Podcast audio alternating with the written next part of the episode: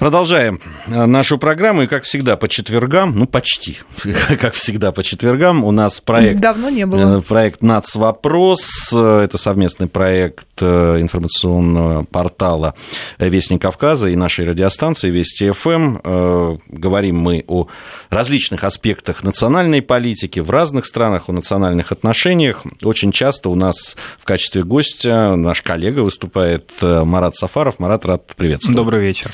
А, сегодня мы поговорим о э, такой неожиданный, на мой взгляд, ракурс, но очень интересный. Мы поговорим о, о том, как отображается национальный вопрос в литературе, в художественной литературе в частности.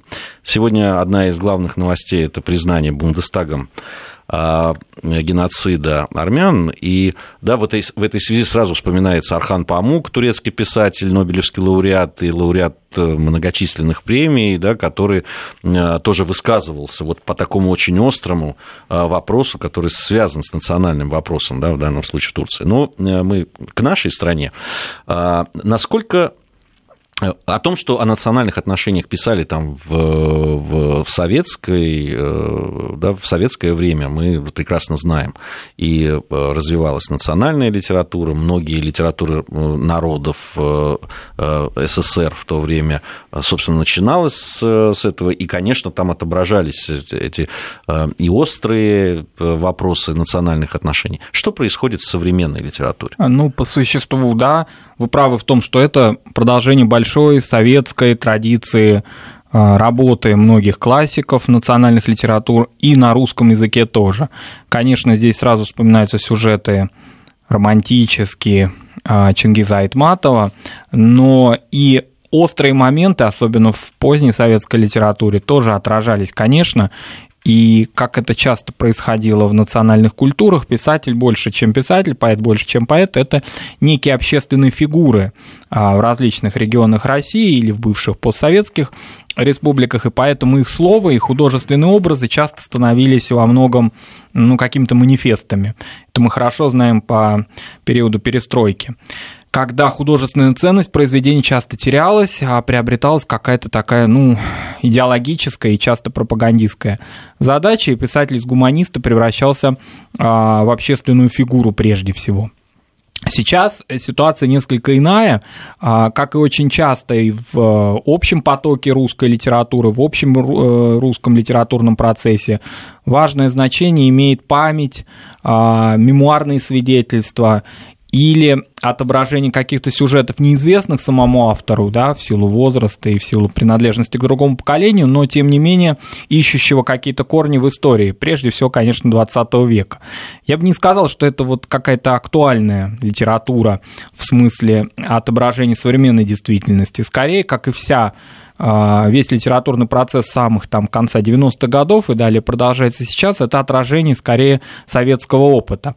А, ну и в качестве такого примера, конечно, я думаю, многие наши слушатели а, это имя знают и эту э, книгу прочитали. Это такой, ну, некий бестселлер 2015 года и начала 2016 Зулиха открывает глаза Гузель Яхину, достойные э, престижных премий. «Большая книга», «Ясная поляна». А, и произведение, вот уже на примере этого произведения, этого романа, вышедшего большим тиражом, переводимого на множество языков, можно увидеть, какое разное отношение, даже историческое, скажем так, да, художественное, а литература может носить, как она может разделять читателя потому что первоначально, да, э, на Гузель Яхину свалилась слава, успех и сугубо положительные рецензии, прежде всего ведущих московских а, литературных критиков. А, ее признали, и признание ее было казалось бы, всеобъемлющим. Но когда книга стала двигаться чуть-чуть на восток, в сторону ее родины, а Гузель родилась в Казани, то и роман, я еще раз напомню, на русском языке, конечно, то там началось некое уже отношение иное. Потому что, ну, во-первых, нет пророка в своем отечестве, во-вторых, э, кому, как не татарскому читателю, ну, как бы высказать свое такое веское слово относительно и сюжетной линии, и изображения деталей. И уже, так скажем, да, вот этот благостный период завершился, и началась острейшая критика, острейшая критика, но если ее сводить к неким таким основным претензиям, да, то это судьба самой героини, она вот, видите ли, открывает глаза только в мире, вышедшем из своей общины, да, ну, так, не хочу пересказывать сюжет, ее на, на роман надо читать, а не пересказывать, да, ну, сюжет с 30-ми годами связан с трагическими обстоятельствами репрессий и из глухой деревни, а простая деревенская женщина волей вот этих трагических обстоятельств оказывается в Сибири, и там кого только не оказывается вокруг нее, и ссыльные из больших городов, и интеллигенция, люди, которых она никогда не могла увидеть в своем привычном а, спокойном мире. Ну и она вот среди них и открыла глаза. То есть вот как бы там у себя она с закрытыми глазами, чуть ли не в паранже, да? А здесь она вот стала, значит, а, современным человеком, пусть и в трагических обстоятельствах ГУЛАГа. Вот это основная претензия. Как же так? Вот почему такое изображение своего народа? Ну и вторая претензия – это детали. По деталям там прошлись, хотя понятно, что это художественное произведение, что не этнографическая какая-то работа. А, Жестко приняли, и а, несмотря на то, что в Татарстане роман переводится на татарский язык, он уже переведен, уже издан даже несколько, буквально недель назад, буквально, ну, вот на днях он в татарском книжном издательстве, он выходит э, уже на, на языке татарском. То есть вот этот парадокс литература о татарах вышла на русском языке, приобрела общероссийскую известность, а потом вернулась в, свое, в свой край, но с некоторыми долями претензий и проблем. Ну, вообще, э, Амарат, не знаю, поправите меня, если я не прав, но вообще э, национальные писатели, которые выходили да, на какой-то уровень, и уровень осмысления, и не боялись говорить, э, да, там, без прикрас о чем-то, угу. очень часто подвергались на исторической родине, да, такому астракизму. Да, да. Э, яркий пример, там, Фазиль Искандер, да, которого да. в какой-то момент просто а, заклеймили, что он там опозорил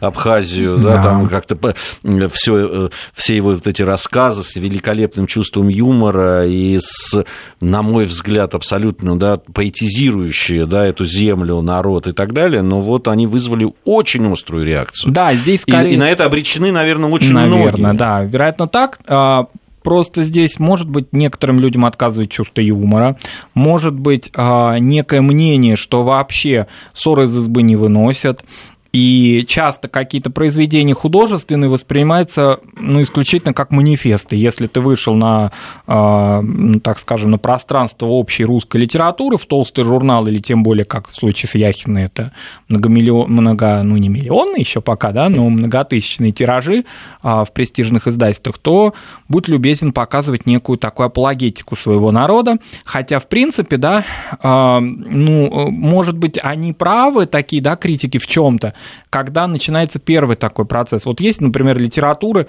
многократно переводимые их произведения на русский язык, и а, ну, в национальных республиках или в государствах постсоветских уже нет такого восприятия образа там допустим, героя, как вот некого идеального только образца, потому что опыт уже имеется большой. Ну, в качестве примера, я думаю, можно назвать грузинскую литературу, потому что наряду там с очень теплыми и солнечными произведениями, переводимыми на русский язык Надара Думбадзе, были и проблемные произведения, был а, и великий Чаба Амираджеби, были разные произведения, ну, которые... Ну, надо сказать, если кто-то да. знает, mm-hmm. в э, творчество Надара Думбадзе, да. у него были очень э, сложные, сложные, и, и критические по отношению к да, действительности, там, действительности грузинской. Знал, да. Да. Поэтому, ну, и там нет такого восприятия, да, вот, ой, он там чего-то опозорил и что-то сказал, потому что опыт большой, ну, практически, если с поэзией-то не берем, а с прозой, наверное, вся вторая половина 20 века.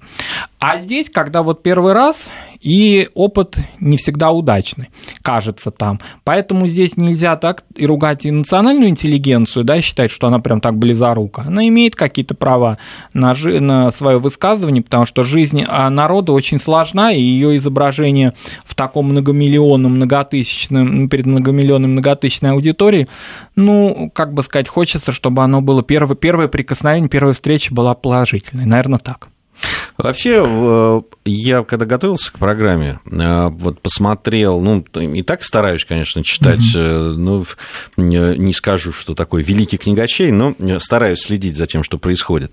Но вообще вот произведений, которые затрагивают сложные какие-то отношения межнациональные, да, да, при том, что они есть у нас в стране, безусловно, и говоря там о, э, говоря о действительности, ну, трудно этого не заметить. Но все-таки мне кажется, очень часто эти э, такие острые углы пытаются обходить. Они, да. понятно, что это проявляется там и каким-то фоном сюжетным э, появляются во многих произведениях современных писателей, но чтобы вот высказываться на эту тему так э, вот действительно остро, мне кажется, просто не решаются современные писатели. Да, и часто и национальная интеллигенция, и сами авторы, особенно которые, ну так скажем, планируют свою писательскую карьеру, то есть относятся к своему творчеству как к профессии, как а, к достижению определенного читательского успеха, и сами читатели часто, они ждут другого, действительно, они ждут колорита, они во многом воспитаны на опыте советской многонациональной литературы, которая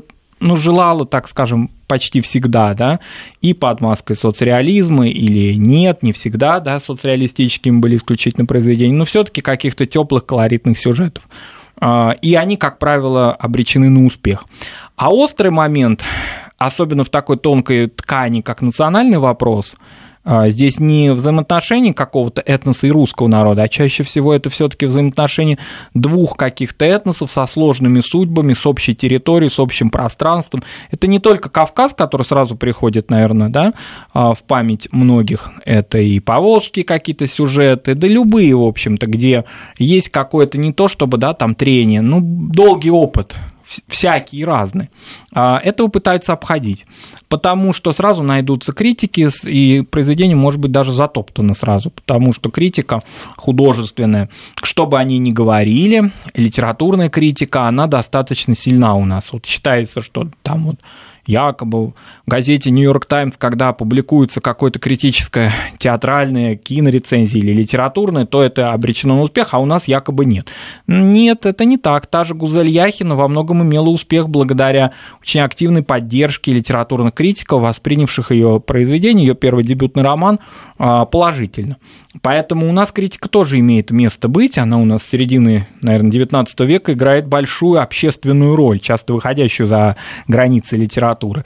Поэтому критика, ну, она, как бы сказать, любит, когда что-то острое и интересное, но она же и устанавливает определенные правила игры, чтобы это не перешло в памфлет. К сожалению, сами авторы часто им изменяют вкус, и художественная ценность таких – произведение не очень высока, когда они начинают затрагивать сложные моменты. Это начинает быть похоже на публицистику все-таки.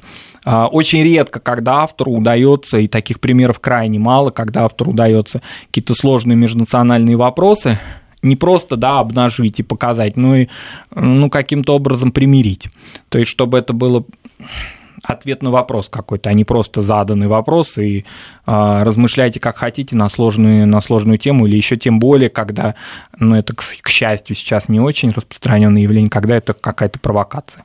Такое тоже бывало. Э, да, ну, вот я вспоминаю, если говорить о классиках mm-hmm. русской литературы, э, да, там тот же Лев Николаевич Толстой, да, и его рассказы, которые были связаны с тем же Кавказом, и взаимоотношения, да, тех же да. казаков, и с э, жителями Северного Кавказа, э, здесь вроде бы и нет какого-то э, морализаторства и, нет какой-то там, может быть, даже позиции, но э, сама суть этих взаимоотношений, э, она передается великолепно. Да, и вообще, когда, э, ну, такая благородная миссия, да, русского интеллигента, быть защитником каких-то национальных интересов или каких-то, э, ну, какие-то помогать в бедах малым народам, и Лев Николаевич Толстой в этом смысле был Э, есть таким классическим примером, потому что помимо Кавказа это и тема а, безземельных башкир в его рассказах, которых он хорошо знал, выезжая на Кумыс э, в, а, ну, в Поволжье, в Приурале. Он это знал, он это показывал. К сожалению, сейчас, ну, все-таки мейнстрим современной литературы, он не очень поощряет обращение к каким-то локальным сюжетам. Это не может иметь успеха. Вот примеров очень мало, когда, когда да, и темы, и успех совпали. Марат Сафаров у нас в гостях. Это программа «Нацвопрос». У нас новости середины часа, затем мы продолжим наш разговор. Продолжаем нашу программу. У нас вопрос. Сегодня говорим о литературе, ну, в основном сейчас мы о художественной литературе да. говорим, и национальном вопросе, насколько получают или не получают в современной литературе вот освещение такие а, вопросы, что ну, казалось бы, в условиях нашей страны многонациональной, огромной, э, трудно передавать действительность и те процессы, которые, э, описывать те процессы, которые происходят, э, не упоминая об этом. Марат Сафаров у нас в гостях по-прежнему. Марат, ну, действительно, я соглашусь с последним вот утверждением о том, что очень часто, ну, пытаются все-таки об этом либо вскользь говорить, либо если высказываются, получаются такие Э, э, ну, может быть, э, не с художественной точки зрения не очень зрелые произведения. На, на, на ваш взгляд, почему? Это прежде всего связано с тем, что авторы сами ставят перед собой задачу публицистическую, то есть они хотят не на века, что называется, произведение создать, а вот в данный момент здесь и сейчас привлечь а, читательское мнение. А, и читательскую такую аудиторию большую. Кроме того, если брать художественную ценность таких произведений, то они должны носить какую-то глубину, а если надо вот дать некую программу к действию, и показать, допустим, вопросы там возрождения чего-либо, национального языка или национальной культуры, показать какие-то трагические сюжеты истории в 20 веке, примеров таких набрать большое количество можно. Или все-таки, что сейчас, к сожалению, становится наиболее таким модным трендом, привлечь внимание столичных издательств а, какой-либо такой, да, провокативностью некой.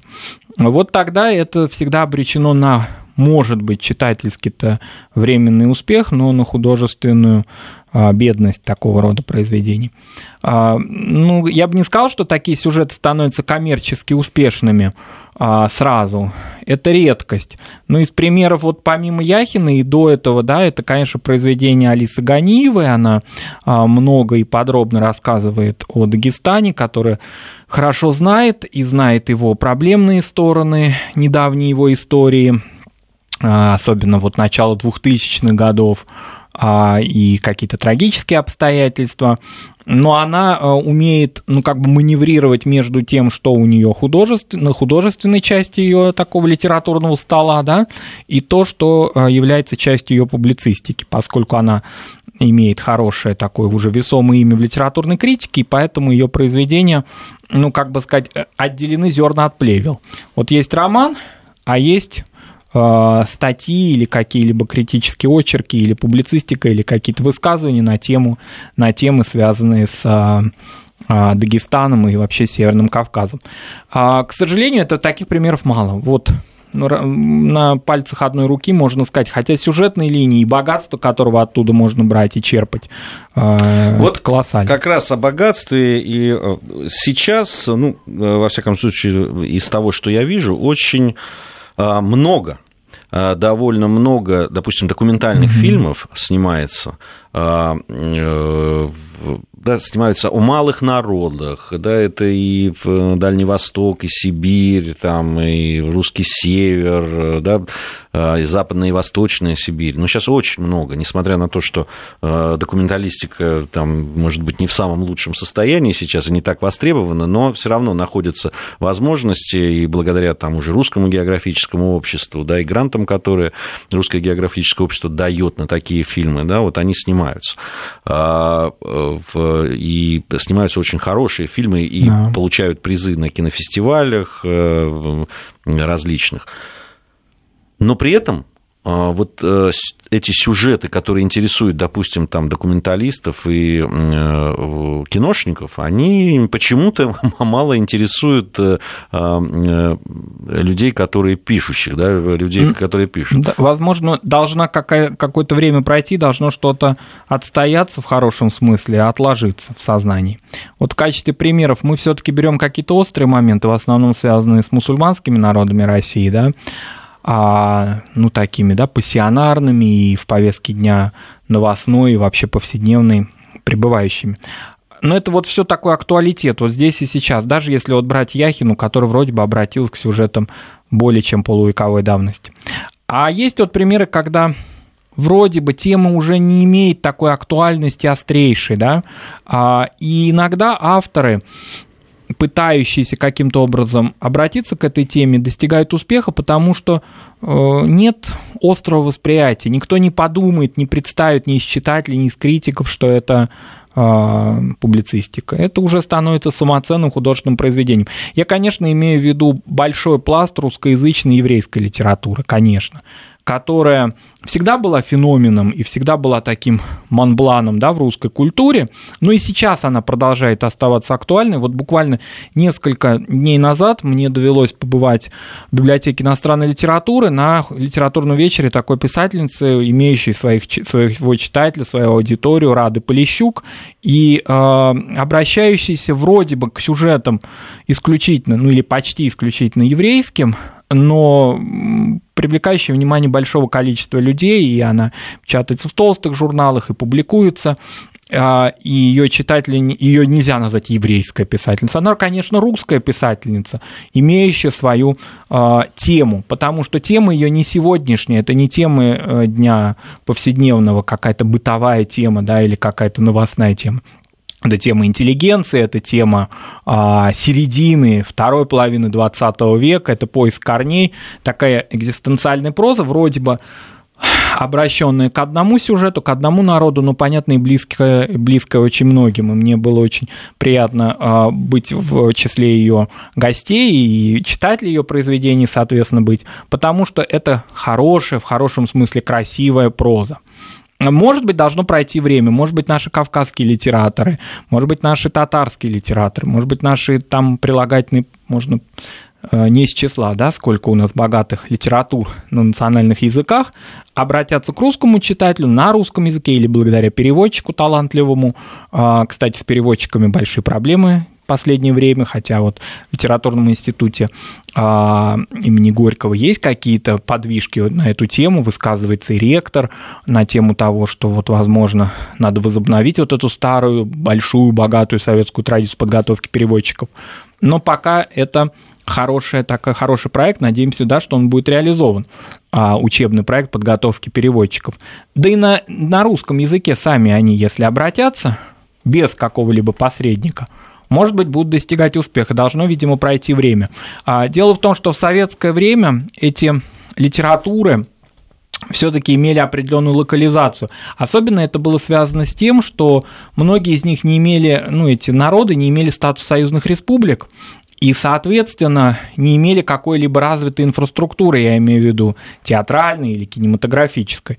Ну, допустим, мы знаем колоссальные да, примеры достижений в национальных республиках, имевших всю цепочку. Прозаик, сценарист, фильм общесоюзный экран. Опять же, приходит, например, а, в качестве примера, конечно, Грузия, да, не только она, но и другие союзные республики, но прежде всего феномен, когда тот же Надар Думбадзе сочинит произведение, сценарист или он создадут прекрасный кинематографическое, э, кинематографический текст, и он будет экранизирован талантливым режиссером и обретет но, но, но дело ведь не, э, понятно, что национальные литературы, национальные писатели – это одно. Ну, есть да, прекрасные примеры, когда великие русские писатели, да, тот же Арсеньев, который да, написал, да, обращался к а, собственно, говорил-то он на общечеловеческие темы, но в качестве материала брал там, э, да, там, э, там да, тот же Дерсу Узала, да. Да, и потом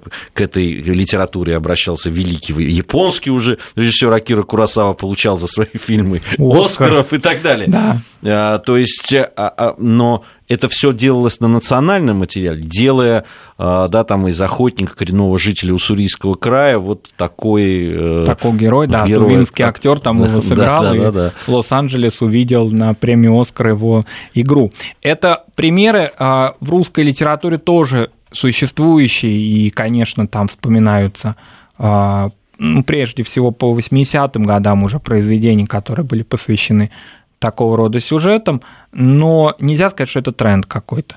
А, Все-таки определенная есть, определенная есть боязнь какого-то хождение по острию, поскольку национальные элиты очень сильны, и они во многом формируют общественное отношение к тому или иному произведению. Вот повезло кому-то, допустим, очень быстро набрать успех в столичном таком, да, эстеблишменте литературном или культурном. И уже какие-то такие, значит, возгласы из его а, родного города, они или критика, или какие-то окрики очень часто, потому что очень часто это достаточно жесткая полемика. Вот мне интересно было такая реакция а, моих а, друзей, которые оценивали роман той же Яхиной, и говорили, русских друзей, они говорили, вот интересно, какая же пассионарная у вас нация, что а, художественное произведение, ну, в общем, ну, художественное, ну, произведение, ну, вышло, так оценивать прям вся нация встала и разделилась. Нам нравится, нам не нравится. Вот бы так в русской литературе было, чтобы произведения становились а, событиями культурными. А, это специфика народа, народов, которые вот опять же, возвращаясь к началу нашей программы, воспринимать своих писателей или поэтов больше, чем литераторов. Они всегда общественные фигуры, и всегда это оценивается очень остро. Так было и ранее, так и есть ну, и сейчас. Бывают такие случаи, надо сказать, он Звягинцев снял кино и разделилось. Тоже бывает, тоже бывает, и конечно. разделилось э, все. И э, может быть, просто смотрят сейчас больше, чем читают. Да, вероятно, к, сожал... так, да. к сожалению. Э, у нас сейчас короткий выпуск новостей, затем мы продолжим нашу беседу с Маратом Сафаровым. Продолжаем нашу программу, нас вопрос и нашу беседу с Маратом Сафаровым. А, вот мы говорили о том, что и в начале нашей программы, и в конце вот э, предыдущей части э, нашей программы о том, что очень э, иногда болезненно, остро и иногда даже неадекватно реагируют представители национальных каких-то общин или национальных республик на художественные произведения, где на их по их мнению, затрагиваются честь и достоинство народа. А, и это ведет к тому, что такие вот подобные какие-то э, темы меньше обсуждаются и меньше выносятся, вернее, да, в повестку там, э, в каких-то художественных произведений э, литературных.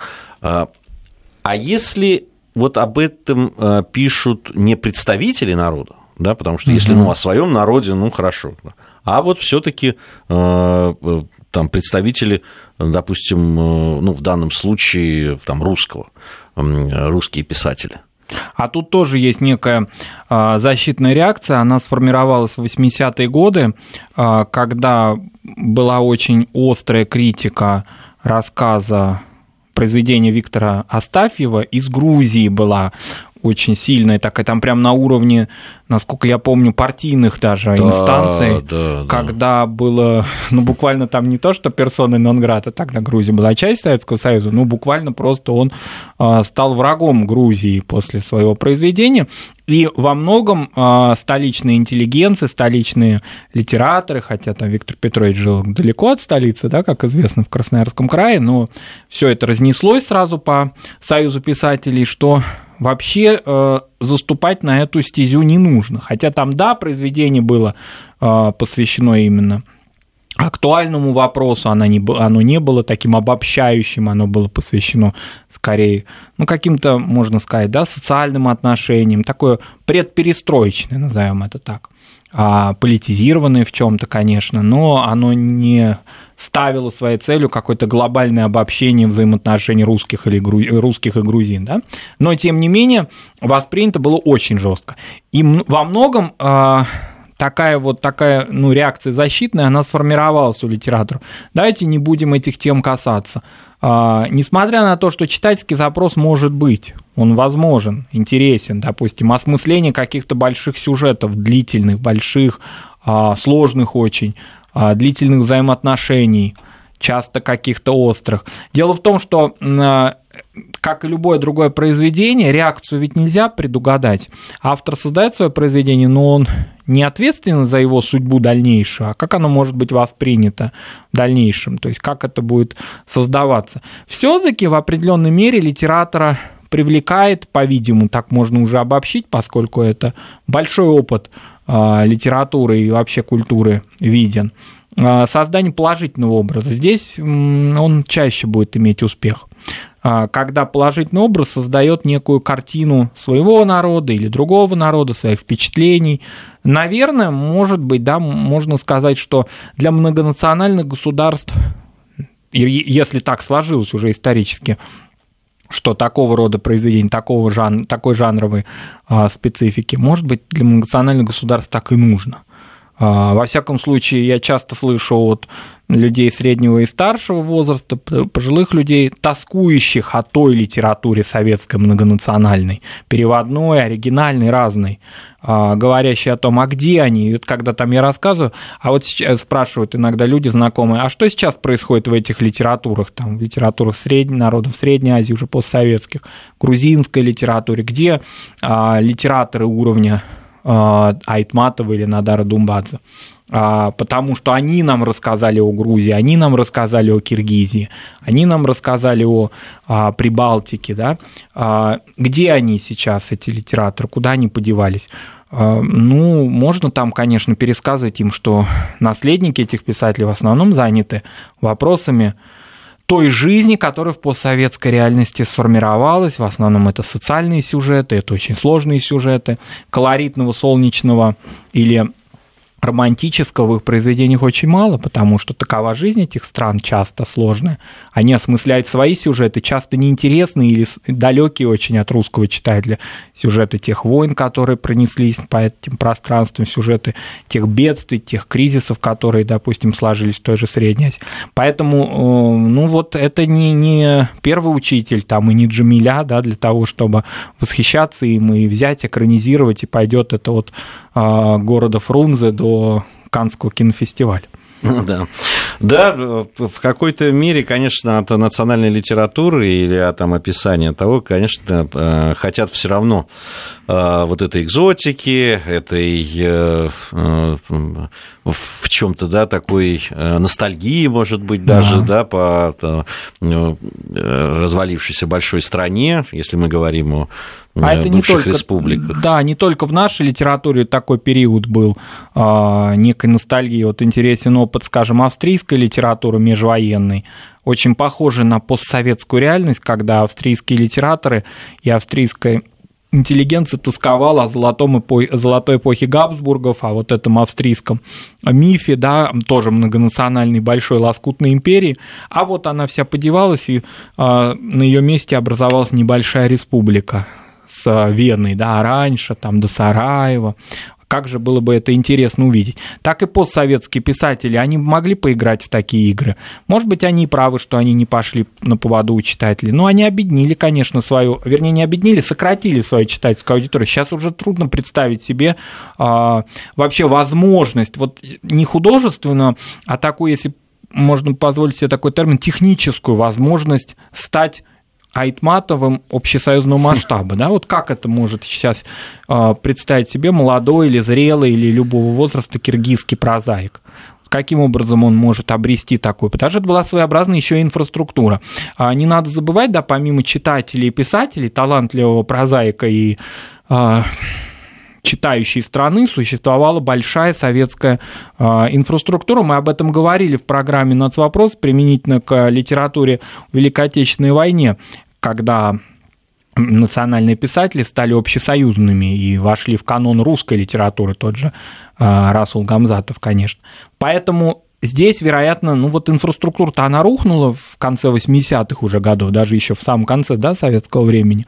Инфраструктура перевода, инфраструктура а, многомиллионных тиражей, у нас существует очень хороший журнал, я очень бы хотел, чтобы наши слушатели его вспомнили. Это журнал «Дружба, Дружба народов». народов а, Главным редактором является Александр Абанаидзе, очень крупный а, литератор и критик, а, и очень интересная там редколлегия.